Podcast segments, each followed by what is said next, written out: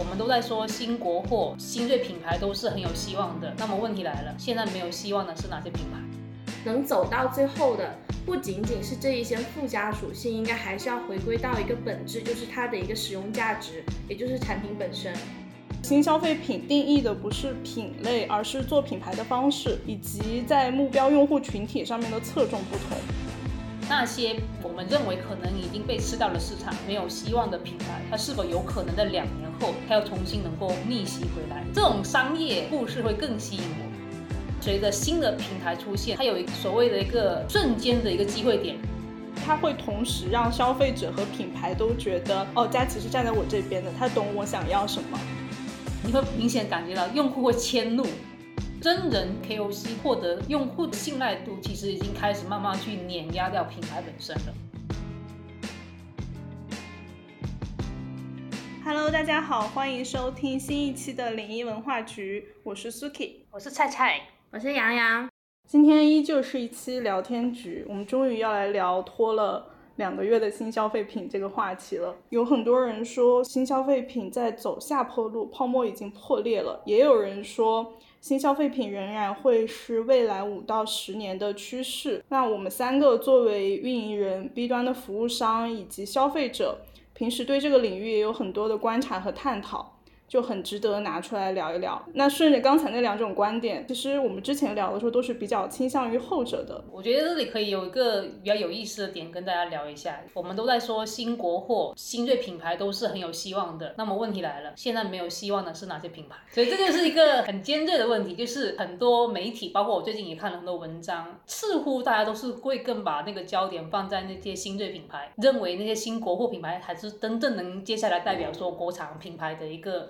势能，那那些老的呢？如果你去看这两年的六幺八跟双十一的榜单，你会发现现在很多榜首都已经被一些新锐的品牌给吃掉了。其实市场都是这么大，像那个珀莱雅、Ubra，他们吃掉的市场是谁的市场？是那些老国货品牌，或者是甚至说是更往前一些国外品牌的一个市场。当这些市场已经被吃掉之后，他们要怎样应对呢？至少在这个阶段里面，我其实很少看到有人去专门针对我们以为说被淘汰的一些品牌要如何采取一些操作，似乎大家都不会去关注他们。我之前也有想到这个问题，就是因为去年包括今年也有几个很老的品牌就突然又重新爆火了，比如说像鸿星尔克、像旺旺这样的品牌。然后我就发现，像那些老品牌重新回到人们的视野，就除非它转型，就是它变得更能够迎合当下的消费者，要不然的话，它就会成为新锐品牌的代工厂，有点像是菲诺成为瑞幸的饮料配置供应链里面的一环。因为我觉得那些品牌，他们过去了那么多年、几十年的沉淀。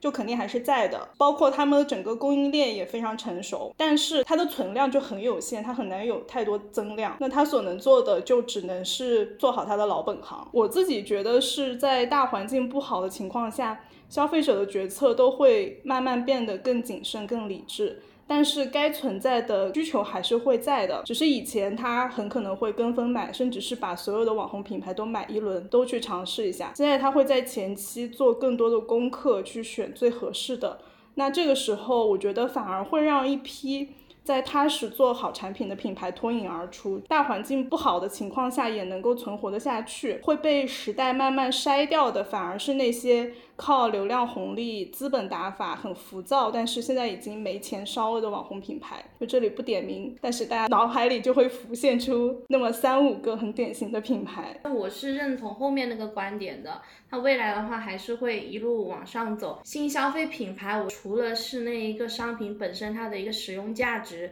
跟一个品牌带来的一个信任背书以外，我买的其实是一种就是身份的认同感。它那个品牌注入的可能是一种文化。我买了它，其实不仅是把它用在自己身上，可能有另外一种象征。但我觉得这只是一环，就最后面其实能走到最后的。不仅仅是这一些附加属性，应该还是要回归到一个本质，就是它的一个使用价值，也就是产品本身。前段时间我看那个所有女生的 offer 里面，红景天的那个精华液，它就是在那个节目里有很真诚的去介绍自己是怎么去静下心来去做产品，把国货这些东西。重新带回到大众的一个视野里面，所以我认为它是走上坡的一个原因，就是在于这些企业真正有在做事情的，而且是有给这些产品带来一些其他附加属性的。其实你刚才有回答我本来想问的另外一个话题，就是新消费品这个概念刚出来的时候，我就很好奇。怎么定义新消费品？那什么是旧消费品呢？刚才其实有稍微回答，就是你认为新消费品它是一种身份的界定。那我买这件东西的时候，就不仅是为了用了它，所以我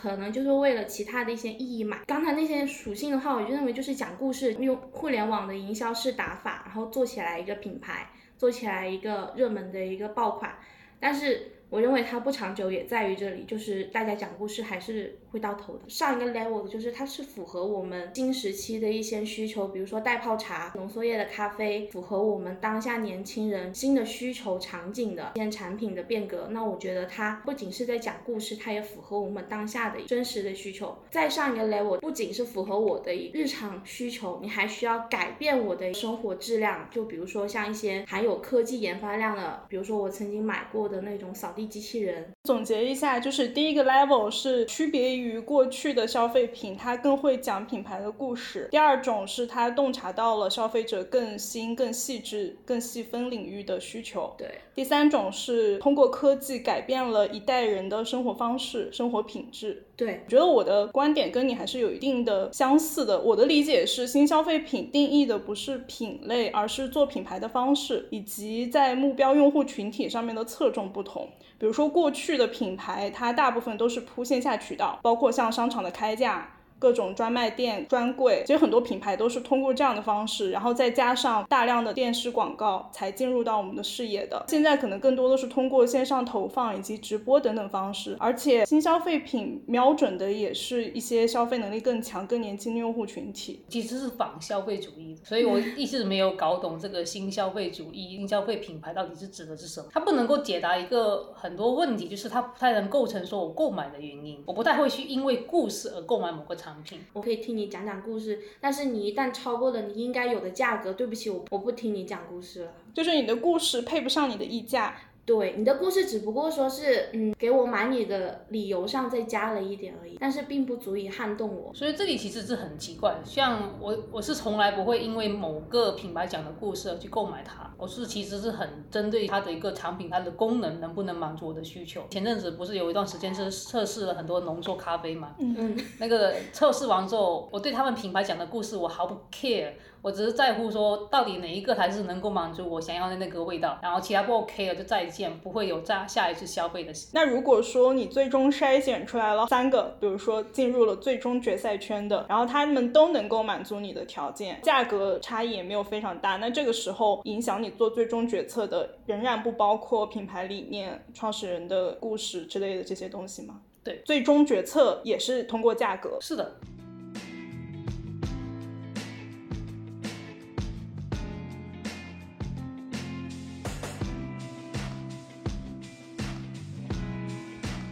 实用型主义的，就我从来不会去听这些故事。每个人都会讲他的故事，但是实际上，我回到一个问题：那你认为珀莱雅是新消费品牌吗？它存在了那么多年，零三年就成立的一个老国产品牌，但是它从二零年作为界限，二零年前整个的品牌调色都是蓝色调系。基本上，我如果我再去把那些产品的一个照片拿给你们看，你们应该对它毫无印象。看到一篇文章就是。直接吐槽说，珀莱雅就是做二三线的一个从国产品牌，没有希望，它不大可能有接下来进一步发展的可能性。但是二零年，它二月推出了红宝石，四月推出了双抗。然后二一年就再推出了原力，通过这个大单品战略颠覆了整个品牌的一个认知跟产品战略。所以当时到底是发生了什么？创始人他经历了什么事情？我真的太好奇了。我也在研究，假如你在二零年往前走的时候，你应该会认为它就是一个很典型的老国货品牌。的代表，它都是针对于线下供应商。其实查资料发现，它其实之前已经二一二年开始就开始进入了线上电商平台，但是我却其实对它毫无印象。不同阶段的品牌。它被大家所给的评价是完全不一样的。那些我们认为可能已经被吃掉了市场、没有希望的品牌，它是否有可能在两年后，它要重新能够逆袭回来？这种商业故事会更吸引我。我其实不 care 那种创始人，他跟我说他是抱着怎怎样的一个初心来去做这个产品的。但凡你去研究那些品牌的发展历程，你就发现。他一开始创始做的那个品产品，跟他最后能够真的是得到大家认可的产品，大多数不是同一个。其实珀莱雅这个品牌，我一直都知道它，因为它这个名字最早就是为了蹭欧莱雅的热度。它在我的印象当中，一直都是在商场的开价区，跟像一本草、自然堂、百雀羚这一类，就是妈妈级平价护肤。我是前两个月。才刚刚成为珀莱雅的产品使用者，目前有在用它的那套红宝石精华以及面霜，当然它使用感也确实非常不错。我也非常好奇，它到底是。创始人以及研发团队经历了什么样的巨变，才能够让他在一年之内出了两个爆品？因为他是被外星人抓走了吗？这位十年后的他，然后回来警告他说：“你如果想保住你的品牌，你要这样这样这样做。”其实护肤品，我觉得它跟其他品类还不太一样，它反而是一个品牌历史越悠久，对消费者来说越有信赖度的一个产品。不知道是不是因为它做品牌的时间够久，所以对于消费者来说。就意味着他们的研发能力更强，供应链的能力更强。以及能够有更多的资金去做新的产品的研发。但我最近对它感兴趣，也是上次跟菜菜聊了之后，我们就发现他现在想要提升自己价格带，面对新的一批消费者，进入到新的一个竞争圈子里面去，就彻底把原来的二三线国货甩在后面。我发现它这几个爆品，就是红宝石、双抗、原力所采用的原料，就是它的核心成分，并不是专利，也不是第一个做的。你看，像红宝石，它用的 A 醇、维生素 C、虾青素这些它都没有一个专利，当然它可能在成分上面去做了一些升级，让它的肤感、使用感变得更好。但是我觉得，就对于一个产品来说，它的壁垒其实是不够强的，所以它只能用这种强势刷屏、强势洗脑的方式挤进消费者的大脑里，去抢占那个用户心智。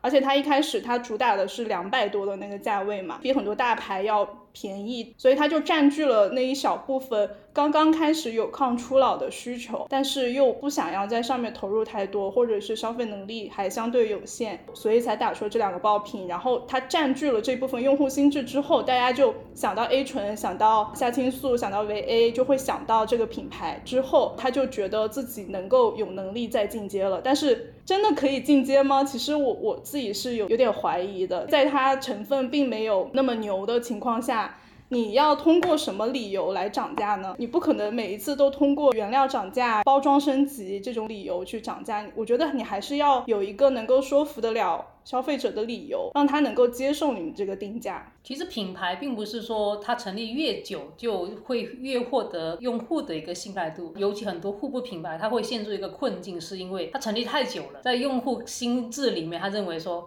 你是我妈妈辈去使用的，你不是。能够去吸引我的一个产品来的，所以这其实也是很多品牌，尤其是国产品牌会遇到一个困境，就是存在时间太久了，在用户的心目中，它会被归类为说它是上一辈用户他会还会使用的。这几年那些能够出现在我们面前那些新的国货品牌或者是新的品牌，它基本上是迭代了它整个的品牌认知。他就是直接抓住了那一批核心的二十五岁上下的那批批用户，让那个用户认为说，哦，我在微博跟小红书看到都是你这个产品，那这个时候我也要跟上大家个使用的一个推荐潮流。这里其实也会存存在那种所谓的从众效应，尤其珀莱雅，我有印象是因为微博应该是自从去年有很长一段时间，基本上是我微博上关注的 N 位博主来回的去进行一个推广，在这种情况下，你即使第一次你不好奇。你第二次是你总该好奇了吧？然后你就会觉得说，我试一下你到底说的早期网 A 是什么东西，是不是真的那么好？那我试一下。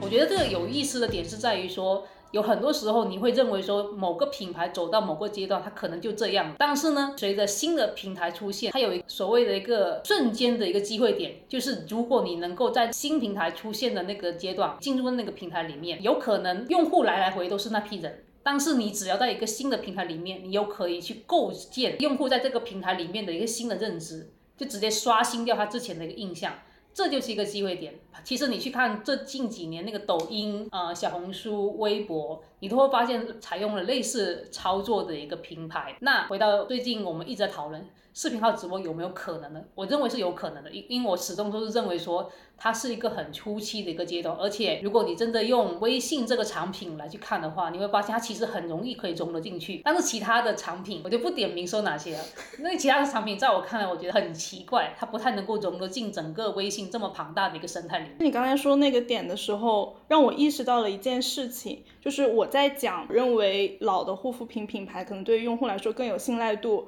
我脑海里面浮现的没有一个是国货，就是国货的高端线品牌，我一时之间想不到任何一个。我当时想到的都是像 SK two、像雅诗兰黛、兰蔻。这样的品牌，即便它针对的是可能三四十岁熟龄的那一群人群，但是我们从来都不会觉得说，哦，那是我妈才会用的东西。我们只会觉得说，哦，我现在也到了要抗初老的年纪了，那我也到了要用 SK two 神仙水的年纪了。我觉得我们都是这样的一个想法。但是国货好像真的没有一个高端的护肤品线，我觉得可能现在林清轩在在往这个方向上在转。比如说今年我们是二十五岁，到了抗初老的阶段，但是明年有另外一批人到那个抗初老的阶段。等我到时候去那个平台上去，只要品牌在上面刷大量的相关的种草帖，你可能根本就不知道。上一批二十五岁的人他在看什么？你刚才说到那个珀莱雅的那个双抗是吗？我是自从你们讲了之后，我才去搜了这个东西。然后我在小红书上，因为我中度中用户嘛，我刷到的一个东西呢，就是它跟那个倩碧的镭射美白两个组合，然后在我的那个首页里不停的刷，告诉你它们的成分有多独特，搭配起来的效果 max。我在两年前第一次涉及到抗初老这个阶段，看到的都是娇韵诗。当时搜出来都是娇韵诗跟一些其他的品牌，是没有出现他们这两个品牌的。对，所以这也是我觉得传播很有意思的一个点，就是你可以通过一些操作，在平台里面去改变某一批用户的一个认知跟印象。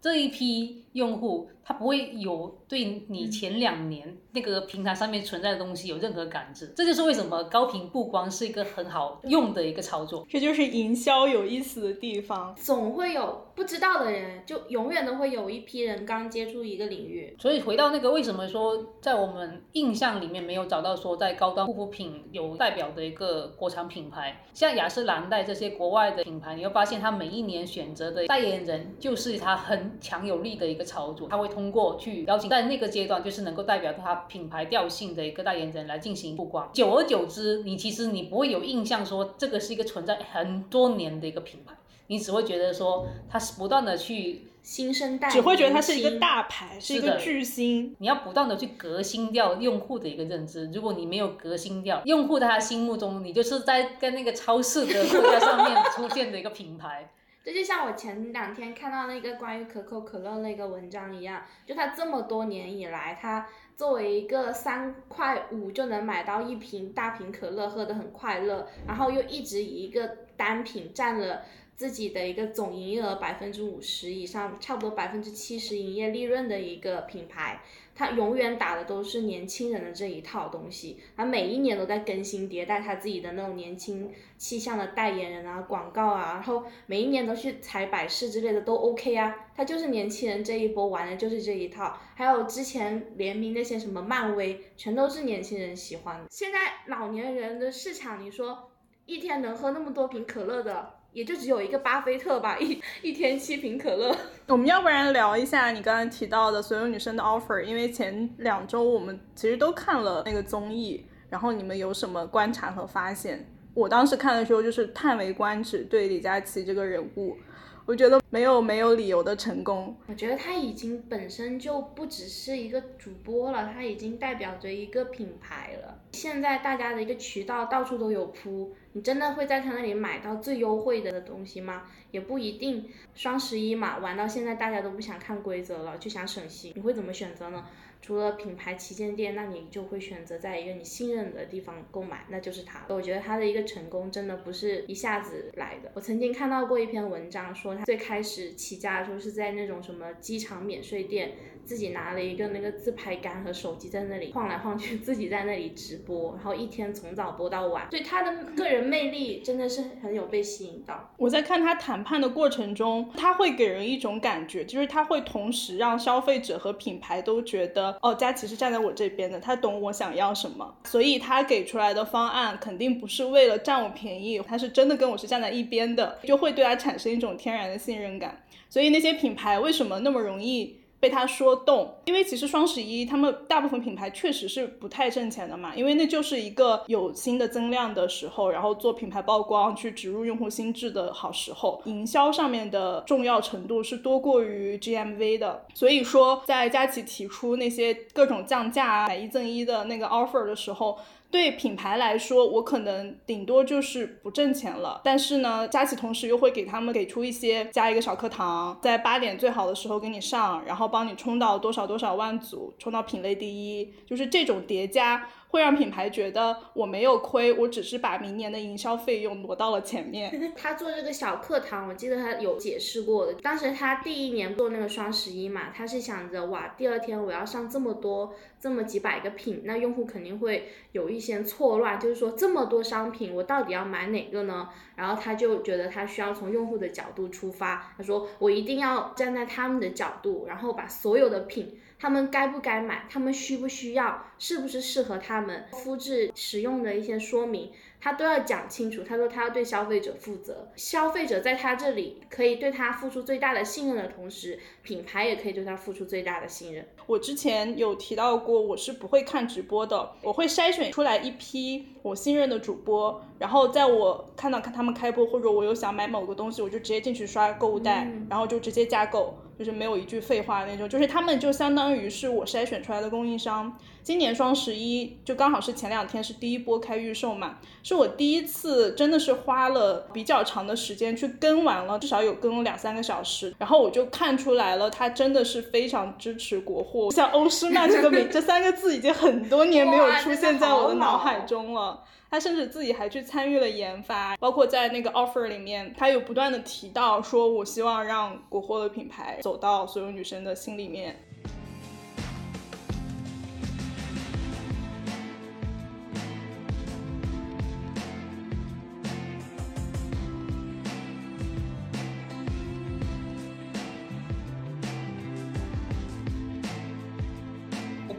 关注到李佳琦本身的一个魅力，我关注的是那个弹幕，你会发现真的是很神奇。就是我们在说某个品牌的时候，你要么就是基于说那个产品真的是质量过硬，因此你才会去触发你对它的一个认可跟信赖；要么就是这个产品这个品牌本身它会有一些具体的人物的 IP 形象。你当你聊到这些品牌的时候，你想到是那个 IP 的形象。很多人在去跟我们说，对我们零一很认可的时候，他真的是相信零一这两个字吗？他肯定是相信剑锋，或者是跟我们其中一个 IP 有过链接完之后，他他觉得，嗯，我跟你沟通，我觉得很不错，因此我进而延伸对你这个品牌的一个好感度。他很少会单纯因为零一这两个字而对品牌有什么认可。所以你会发现，那个弹幕里面也是这种代表那个品牌出来，那个团队沟通的过程中展示出那种不真诚的一个感觉的情况下，你会明显感觉到用户会迁怒，直接影响到他对这个品牌的一个认可，因为他认为你代表了这个品牌，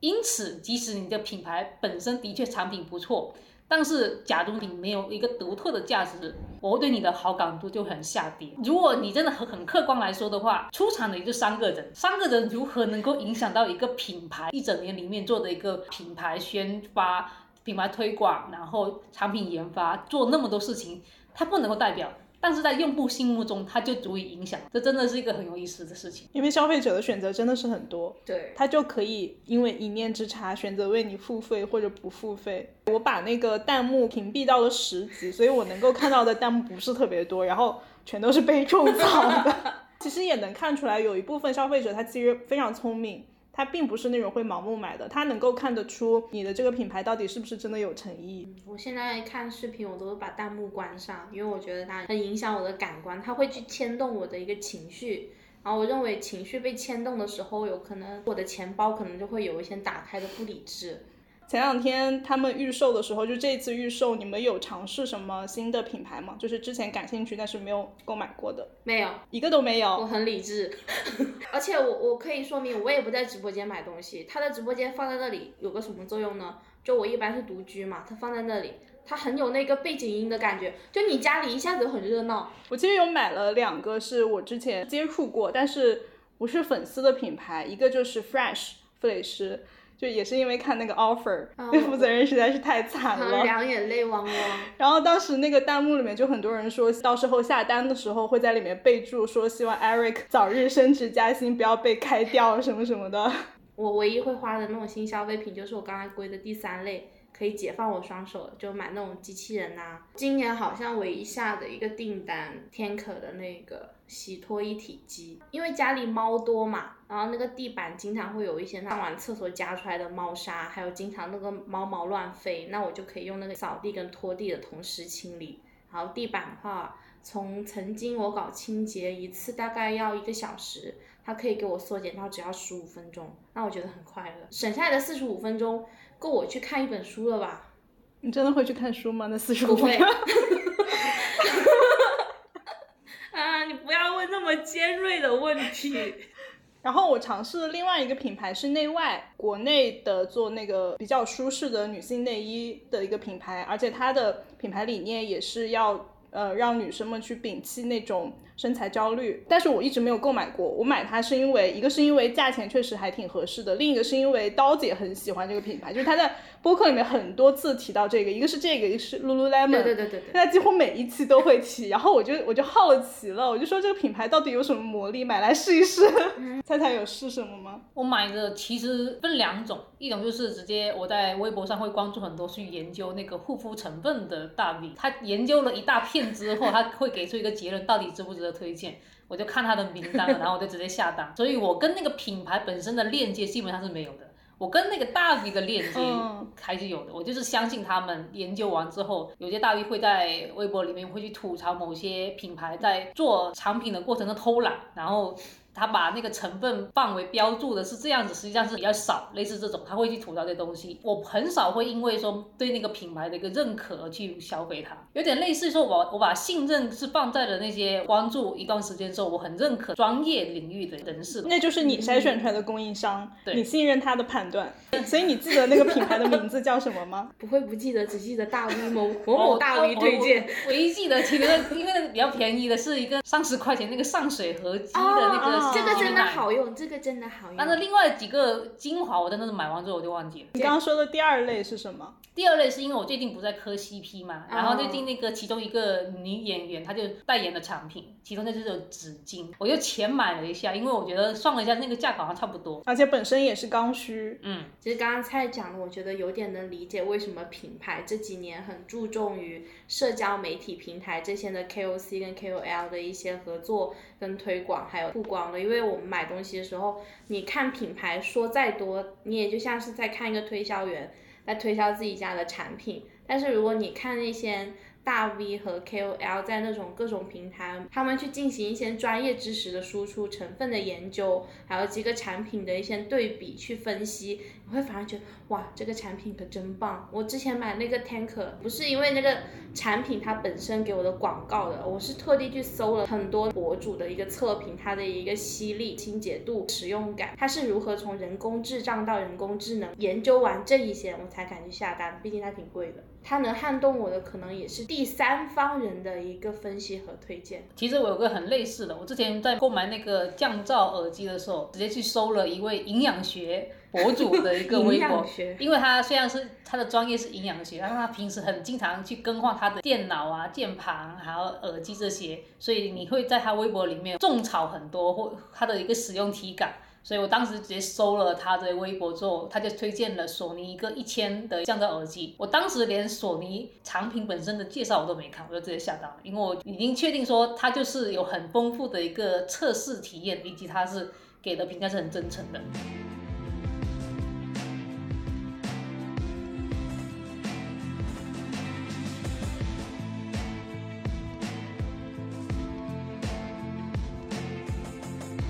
在选购产品的时候，会针对不同的品类会有不同的种草渠道吗？假如说我要买电子产品，以前我就会去看知乎，因为知乎上面会做同一个品类同段位产品的对比和测评。然后现在它的替代就是 B 站，像一些新消费品，我可能就会通过我关注的博主或者是公众号的主理人，像其他的一些日用消费品，我可能就会直接从我筛选的供应商里面去挑，或者是直接回购之前买过的。你们会有这样的区分吗？还是说看谁先进入我的眼帘？我按照价格区分，如果说是只有一两百块钱，我是不会去区分的。只要看起来 OK 不错，我会直接去购买去体验。我自己就是那个测评官。如果说是比较贵的上千元的，就会在 B 站和小红书这两个地方。专门去看他的一些相关的测评。我的信息搜索来源只有微博，购买任何东西我都直接在微博里面搜，因为我关注的博主有五百个，基本上覆盖了所有的领域。然后你搜什么，你都会发现评价。你是不是越看他发的东西，对他的信任感就越深，跟他的接触和链接就越多？对，这里又延伸起之前探讨过一个板块，就是真人 KOC 获得用户的信赖度，其实已经开始慢慢去碾压掉品牌本身了。即使是那个品牌，它真真的。有进入微博、抖音或者是小红书这个平台，用户本身对这个平台品牌之间的一个链接度，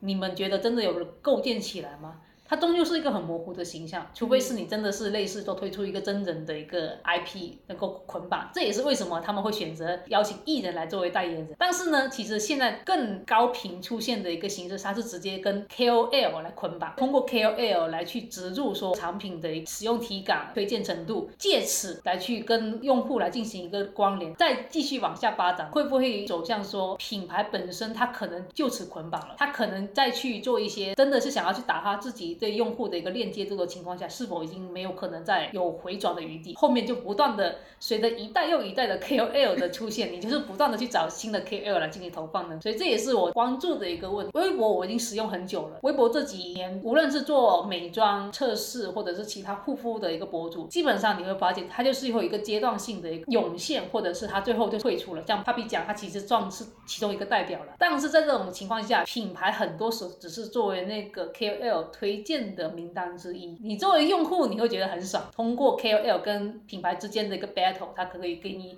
拿到更好的价格来进行推荐，但是品牌呢？所以这里就是品牌要去思考的问题。所以说，现在品牌为什么开始入局做播客了？因为广告只有几十秒钟，李佳琦讲一个品不超过一分钟。但是你在给他传递内容的同时，其实他会在跟你的长时间相处里面慢慢记住你这个品牌的。你刚才提到的另外一个点让我觉得有点意思。我觉得品牌找代言人这件事情，它只能够在一段时间内去影响粉丝对这个品牌的印象以及购买。行为，它长期其实并不能够影响消费者对这个品牌的消费行为。我之前就觉得很奇怪的一个点，就是为什么一个明星可以代言 N 个品牌？那这样子的话，那你这些不同品牌之间又有什么独特之处呢？我想到这个人的时候，其实并不会联想那个品牌。我联想到那个品牌的时候，也不会想到这个代言人。他们之间的这个联系，对于一个不追星的消费者来说是不成立的。但是这里其实存在一个问题，就是说。不追星的用户多呢，还是说追星的用户多？对，所以到底哪个多呢？其实肯定是追星的多的，因为追星的多吗？因为艺人的一个覆盖面太广了。这里的艺人不是说单纯只是说现在九五后的小花小生，你再往前，刘德华算不算？最近不是双十一吗？所以很多品牌都趁此来去提前把官宣了新的代言人，因为想要去撬动新的一个用户群体来进行消费。所以我在这个过程中，我也在观察，就是是否品牌官宣了某个代言人，就能够真的去影响到那个用户来去使用它。假如真的是一个用户对这个品牌没有认知。对艺人也没有任何好感度的情况下，大概率这个影响链条是不成立的。但是这里为什么会会去做这样一个动作？在我看来，他们看中的是那个粉丝群体。举个例子，我不是现在很关注的那个女艺人，她官宣了其中一个纸巾品牌嘛？粉丝当天官宣完之后，她就立刻下单，就把他整个的一个销量往上拔了。在这个过程中，你是否能够确保说粉丝永远就用这个纸巾品牌呢？不可能的。但他要的就是这种传播度，就是当他官宣完之后，那一段时间内，你就会看得到这个。品牌跟这个艺人本身捆绑的关键链条，它就是直接在微博的热搜里面出现，然后因此也会影响到剧粉，就是他只是通过看连续剧，因此对你这个艺人有好感度的路人粉丝，他对那个艺人本来有一点好感度了，然后你这个品牌本身也不拉胯的情况下，他由此关注到你，就有可能会进入他的一个代购的名单里面。如果你说真的官宣代言人能够。带来的直接的 GMV 提升，它肯定就只是只能瞄准粉丝群体，但他要的就是那种传播度，否则。举个例子，一个纸巾品牌，你认为它有平时 平时有啥事情，它能够进入的一个热搜的一个榜单里面呢？它没有任何机会，那它只能通过类似这样子一个又一个的操作来进行一个传播度。我发现还有一些品牌，它请代言人纯粹是为了提升品牌调性。这里又要提到完美日记了，请了周迅。对，之前那个小西跟请的周迅，就当时我和我身边的朋友都觉得，哈，他也配？就这个他指的是完美日记也配？因为周迅在我们心目中都是一个国民级的女明星，又是一线的演员，她的那个影响力其实是挺高的，而且她之前代言的都是大牌，上的也都是国际知名杂志的封面。那这样的一个人，他来代言，他把那个调性瞬间就拔高了。就本来可能很多人觉得啊，这个便宜牌子就像大学生用的。但是，假如说他代言了，可能就会有一部分小白领就会觉得，哦，那这个品牌我可能可以去试一下，它的调性还是蛮符合我的人设的。其实我觉得这里有点可惜的是，他当时是以原有的一个产品体系来去官宣了这个代言人，他其实当时就应该拿出一个更高阶的一个产品体系。你这样子，其实你当下你会可能就基于说我们对周迅的一个认可。我们去购买它，但是你完全无法去改变在我们心目中这个品牌它该有的位置。对，所以我们才会觉得是品牌配不上代言人。而且刚刚菜菜讲的，它的产品没有升级，又请了一个这么好的一个代言人，营销策略跟它的产品之间冲撞了，最后面得来的一个评价反而是很不好的。小细跟克数比它原来正常的那一个要少，只是色号多了几个，但你克数又少，然后你又贵，你只是请了一个代言人，最后面。导致的就是在小红书看到很多差评，只能说给的钱实在是太多了。我刚才在想说，是不是钱都拿去请明星了？周迅，假如你被绑架了，你就眨眨眼。我刚才还把这句话给吞进去了。我觉得应该是大家都应该是猜得出来的吧？就心知肚明嘛。每个品牌它当它要做一个新的营销事件之前，我觉得它还是要想清楚自己想要获得的是什么。获得是一次品牌升级呢，还是一次性消费？一次性的消费完这波热度。这一期看时间也差不多，那我们就先聊到这里，大家拜拜，拜拜拜。